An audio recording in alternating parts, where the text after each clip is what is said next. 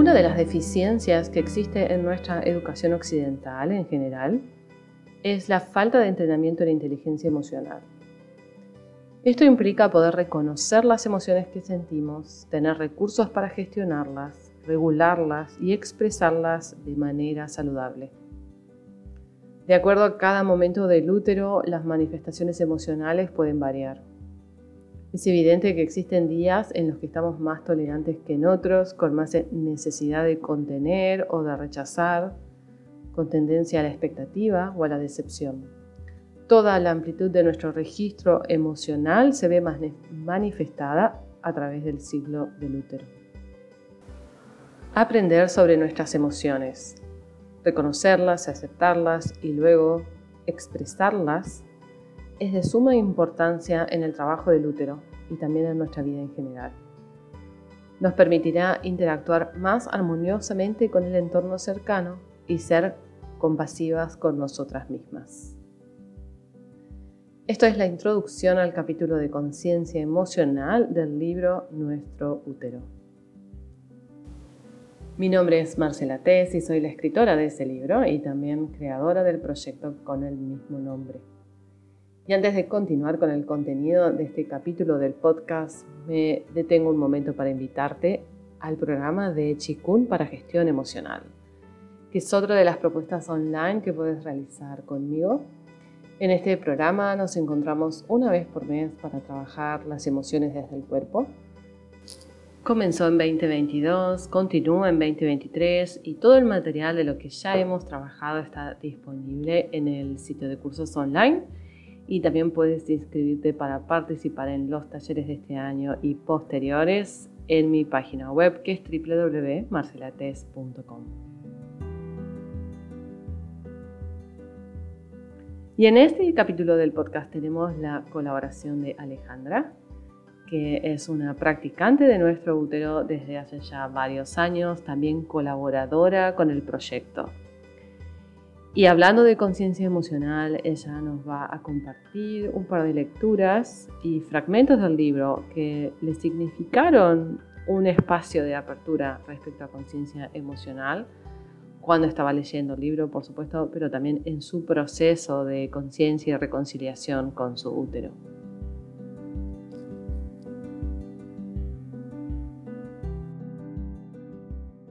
Comparto un párrafo del libro Nuestro útero que realmente le dio mucho sentido, tuvo mucho sentido para mí cuando lo, leí por primera vez dentro del espacio de conciencia emocional.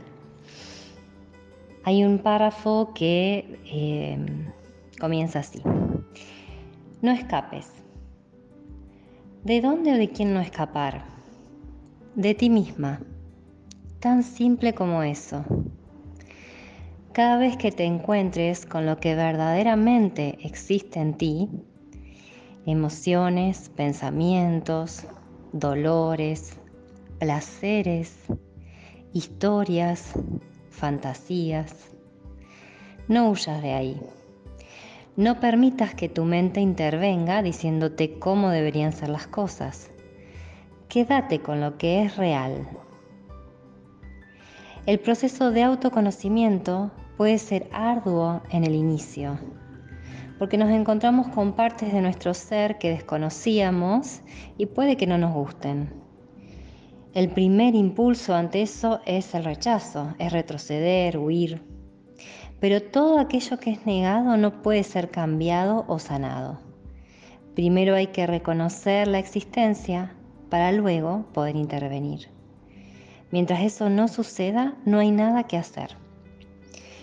No escapar permite inevitablemente reconocer la existencia de lo que hay, sean emociones terriblemente duras de sentir, pensamientos o recuerdos horribles de asimilar, o tal vez placeres asombrosos que disfrutar.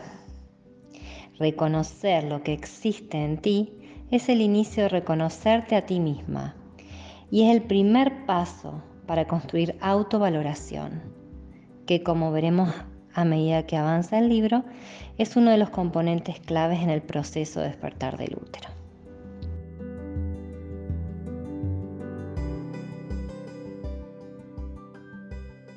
Realmente este es el párrafo, lo leí tal cual, textual, y la verdad que abrió mucha conciencia, despertó mucha conciencia en mí, ya que es un espacio donde muchas veces eh, evité estar, evité sentir, evité conectar con lo que había verdaderamente, ya sea desde cuestiones muy, muy simples como registrar mi cuerpo cansado y evitar sentir mi cuerpo cansado y, acallar esa sensación a través de la mente y seguir para adelante sin importar lo que mi cuerpo me estaba diciendo, hasta evitar emociones, emociones profundas, porque realmente no sabía, no podía, no tenía los recursos para quedarme ahí. Ahora eh, entiendo que solamente animándome a estar ahí, puedo gestionar, puedo tener, puedo buscar recursos. Antes directamente me pasaba desapercibida esta conciencia de un cuerpo cansado, de una emoción de tristeza, reprimida, pulsando, pero queriendo yo reprimirla desde la mente porque quizás tenía que estar bien, no, que, no quería conectar con esa emoción.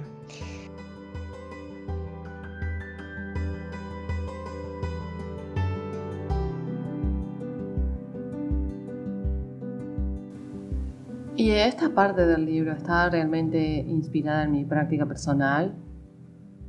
Quedarme en lo que sea que me está sucediendo ha sido justamente algo que he puesto en práctica durante muchos años. Pero también está particularmente inspirada en las enseñanzas de la monja budista Pema Chodron y en uno de sus libros, cuyo nombre es La sabiduría de no escapar. Y en ese libro Pema nos dice lo siguiente parafraseando en realidad. A pesar de que hay tantas enseñanzas, tantas formas de meditar, tantas instrucciones y prácticas posibles, lo fundamental de todos esos recursos o herramientas es aprender a ser extremadamente honesta con aquello que existe en tu mente. Pensamientos, emociones, sensaciones, todo aquello que llamas yo. Nadie, además de ti, puede comenzar a diferenciar aquello que aceptas de aquello que rechazas en relación a lo que es una posibilidad para despertar o para estar en conciencia. En definitiva, lo que nos está diciendo esta enseñanza y esta maestra es que usemos las prácticas para crear esa honestidad interior que nos permite ver, adentrarnos en lo que verdaderamente está sucediendo, en lo que realmente existe adentro nuestro. Y eso solo puede suceder si elegimos quedarnos, si elegimos sentir, si elegimos encontrarnos con lo real. Te recomiendo entonces este libro de Pema Chodron, La sabiduría de no escapar.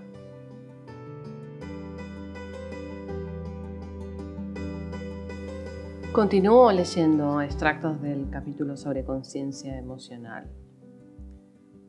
Una forma muy simple de empezar a relacionarte con las emociones es a través del proceso de reconocer que existen en tu interior nombrarlas de manera concreta y expresarlas de manera saludable. Cualquier impedimento que surja entre esos pasos indicará que no tienes suficiente claridad sobre ellas o recursos necesarios para gestionarlas. Primer paso. Reconocer la emoción implica sentirla libremente, sin limitarla con el objetivo de no tenerla viva en tu interior. Toda emoción tiene una razón de ser y solo podemos comprenderla si la dejamos existir. Eso significa animarnos a sentirla. Segundo paso, nombrar la emoción. Implica comprenderla lo suficiente como para ponerle un nombre en voz alta.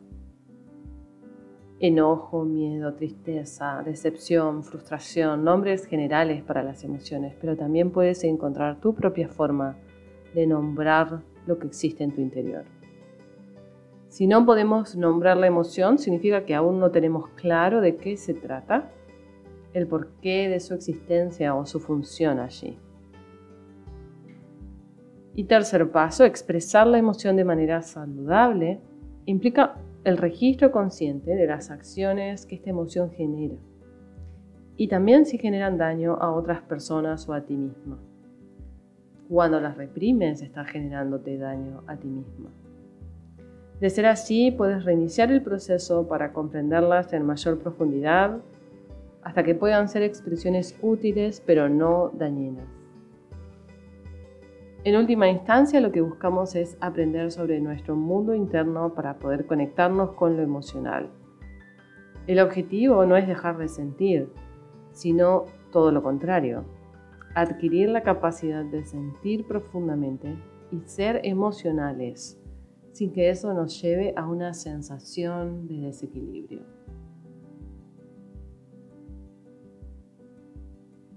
Quiero terminar este podcast escuchando nuevamente a Alejandra que nos va a compartir el extracto final de este capítulo de conciencia emocional que dice así, todo lo que descubras sobre ti debe ser a través de la compasión.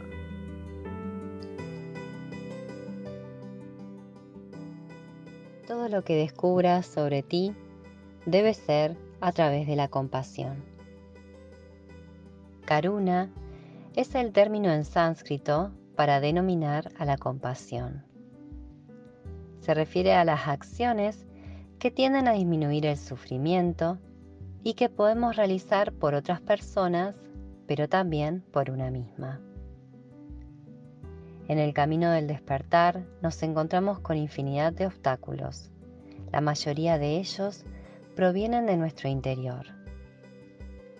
Los hallazgos del camino respecto a las propias vulnerabilidades, carencias, padecimientos y frustraciones pueden causarnos aún más dolor al observarlos con juicio y crítica hacia nuestro ser.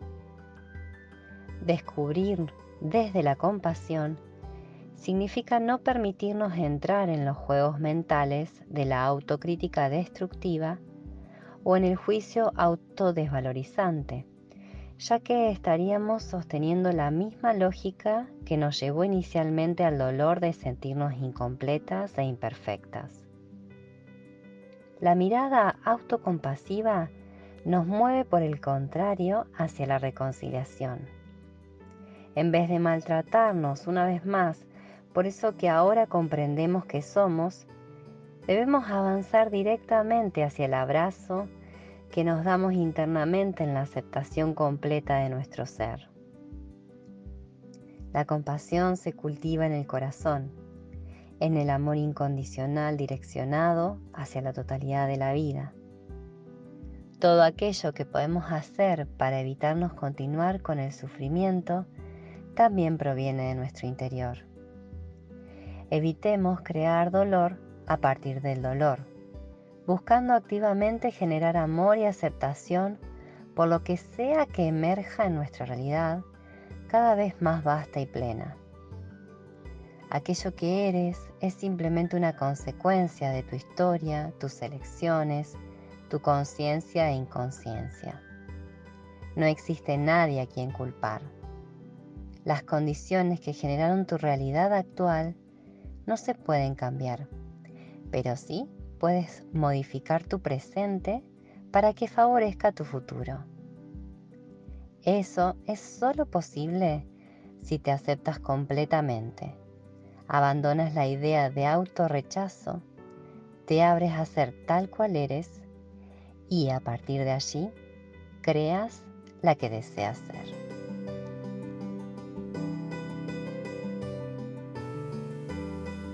Agradezco a Alejandra por sus lecturas y su voluntad de compartir lo que tiene sentido para ella en su propio camino de conciencia del útero. Y me quedo con el concepto de la compasión que lo uso en todas mis prácticas y contenidos. Recordarnos una y otra vez hacer esto desde la compasión. la amabilidad para contigo, el respeto por tus formas y tus tiempos. Porque los patrones que tenemos de autoexigencia, de crítica, de rechazo, aparecen también en el camino de espiritualidad, aparecen en la intención de sanación. Y entonces pretendemos sanar con exigencia o pretendemos sanar rechazando aquello que nos genere incomodidad o nos genera dolor. La compasión permite entrar en los espacios dolorosos, permite no escapar, con, esta idea que es bastante activa, ¿no? De ir hacia lo amable, ir hacia lo liviano, ir hacia la presencia que te cuida a ti misma, la presencia en ti, para ti. De esa manera empezamos a ver todo este transitar como justamente eso, un tránsito, un proceso. Hablamos de cultivar la compasión, cultivar la conciencia, cultivar la sanación también. La palabra cultivar es importante porque ahí está la pauta de proceso, ¿no? de trabajar la tierra, de sembrar, regar, dejar que el sol nutra, dar tiempo y recién ahí ver brotes, y luego frutos y flores. Entonces cultivamos compasión hacia adentro de nosotras mismas. Una vez que comprendes la compasión, por supuesto no es perfecta ni es permanente, va y viene. Nos olvidamos de ser compasivas y la volvemos a recuperar. El espacio del corazón amable, compasivo, cuidadoso, se puede recrear infinitas veces, todas las veces que te olvidas de estar ahí. Entonces la compasión es tu referencia, es tu refugio. Y entonces desde mi punto de vista, en un camino de conciencia y espiritualidad, la compasión debiera ser casi el primer paso. Aprender a ser compasivas justamente para tener un recurso para poder estar en el cuerpo y estar en lo que vamos descubriendo cariñoso, amoroso, en vez de rechazo, exigencia e intención de escapar. Entonces, en la primera práctica del útero que hacemos, el inicio del programa de las prácticas del útero, es el trabajo con la compasión. A partir de la activación de la conexión útero-corazón, que es un espacio energético específico, pero también es un espacio de conciencia donde podemos anclarnos de manera receptiva y generosa para crear, cultivar la compasión antes de entrar efectivamente al trabajo sobre la conciencia del útero que nos puede despertar todos estos matices de la sanación, de la reconciliación, de los cuales cuando sean dolorosos vamos a querer escapar o rechazar. De eso vamos a hablar en el próximo capítulo de este podcast de la conciencia energética del útero y de la práctica inicial de activación de útero-corazón. Gracias por escuchar este capítulo, por estar practicando, leyendo, por estar presente, abriéndote a esta propuesta que te estoy contando.